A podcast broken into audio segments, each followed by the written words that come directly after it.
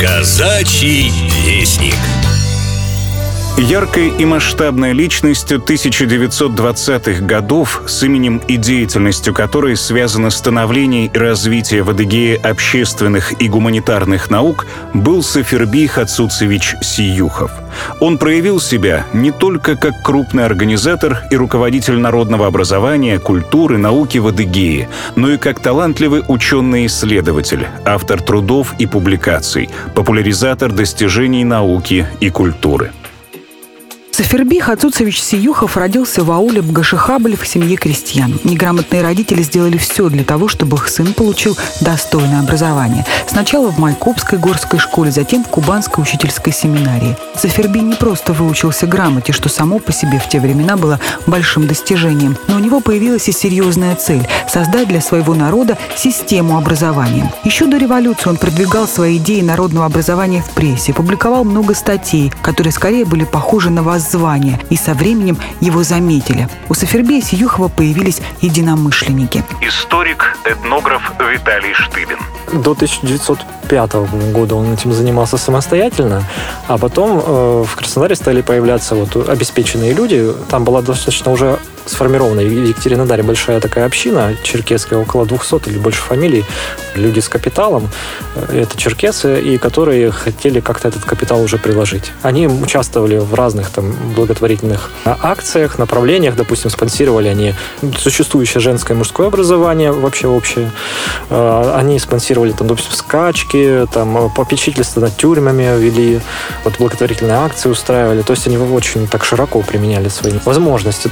Он в основном вот сидел на этой должности в ауле э, в своем, и его заметили, потому что он писал вот эти статьи воззвания в мусульманскую газету в Петербурге. И э, там э, дагестанцы вели ее. И, и это как бы было известно, это распространялась эта газета довольно активно. Она причем не поддерживалась государством, да, то есть они постоянно находились в каком-то дефиците денег, вечно это все за счет средств этих меценатов тоже проходило. Первое заседание правления Черкесского благотворительного общества под председательством Батырбека Шарданова состоялось 10 мая 1914 года в Екатеринодаре в клубе приказчиков в городском саду. На заседании стоял один вопрос – организация курсов черкесских учителей и вероучителей. По этому вопросу с докладом выступил Сафербей Сиюхов. Его доклад был по существу программы учительских курсов. Говорил он и о проблемах, о слабом развитии просвещения в адыгских аулах, об отсутствии преподавания родного языка, а также учителей, учебников и учебных пособий.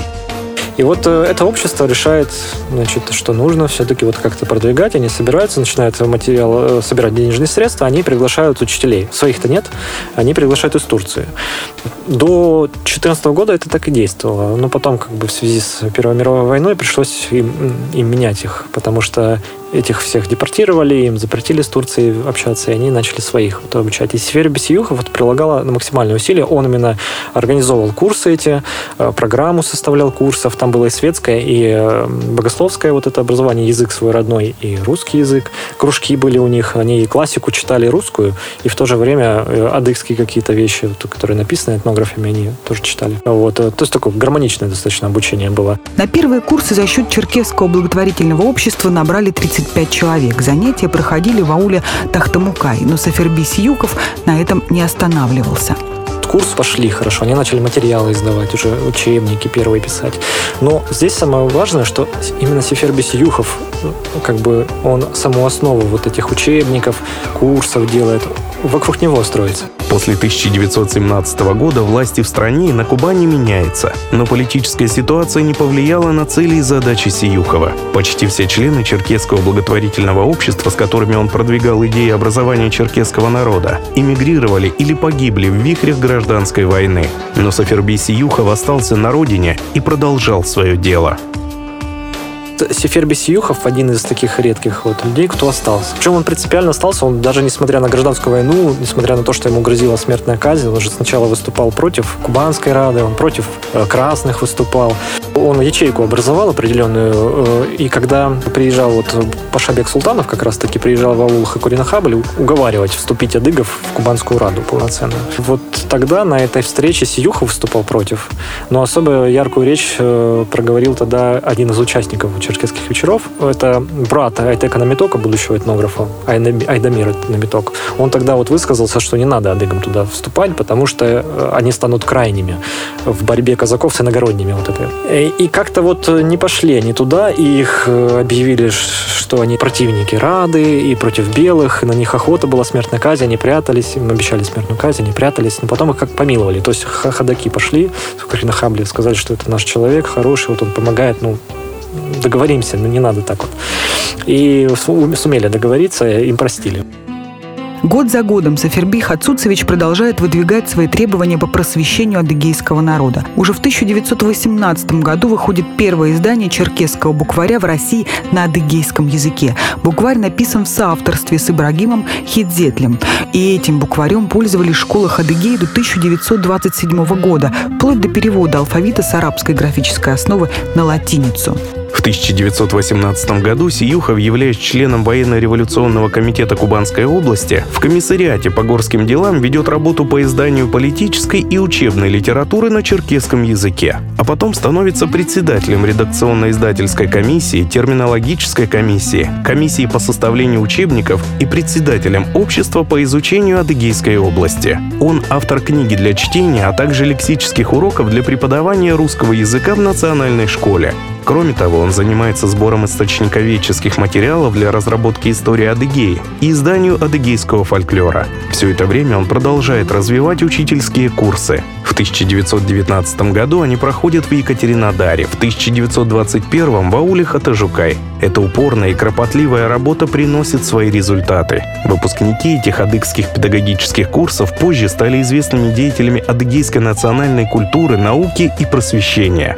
При этом Сиюхов продолжает много писать и печататься. Его публикации выходят в газетах «Революция» и «Горец», «Адыгейская правда», «Молот». Еще одно дело, в которое с энтузиазмом включился Саферби Сиюхов – создание Адыгейской автономной области. С вопросом о создании автономии он даже был в Москве на приеме у Сталина. Они с Хакурата очень хорошо сошлись. Когда Хакурата пришел и, в общем-то, стал э, автономию свою продвигать, лоббировать вот именно адыгскую, он Сиюхова взял к себе заместителем. Он был заместителем. И Сиюхов выполнял как раз-таки роль что-то типа министра образования. То есть он ему дал ресурсы, и он развернулся тогда уже по полной. Хакурата помогал, он его продвигал, как-то он ему помогал, но как зам он основную работу вел. Тогда он, да, они школы начали организовывать полноценные уже. Впервые вот к 30 году был разработан история Адыгеи учебник при нем. С 1921 года Сафербий Сиюхов был председателем Горского окружного исполкома и одновременно заведующим Горской секцией Кубано-Черноморского областного отдела народного образования Адыгейской области, а еще заместителем председателя Адыгейского облисполкома и членом президиума Адыгейского облисполкома. Удивительным образом ему удавалось совмещать и общественно-политическую, и научную работу. По его инициативе и его стараниями был открыт Майкопский педагогический техникум. Где бы он ни работал, в его поле зрения всегда была идея о просвещении своего народа. В этом вопросе он был принципиален и последователен. И в конце 20-х годов эта яркая позиция в данном вопросе стала политически неудобной. Недоброжелатели называли его буржуазным националистом, и Сиюхову пришлось даже уехать в Сухум. Оставив все свои руководящие должности, он устроился на работу простым научным сотрудником в Государственном музее Абхазии. Но скрыться от преследований ему не удалось.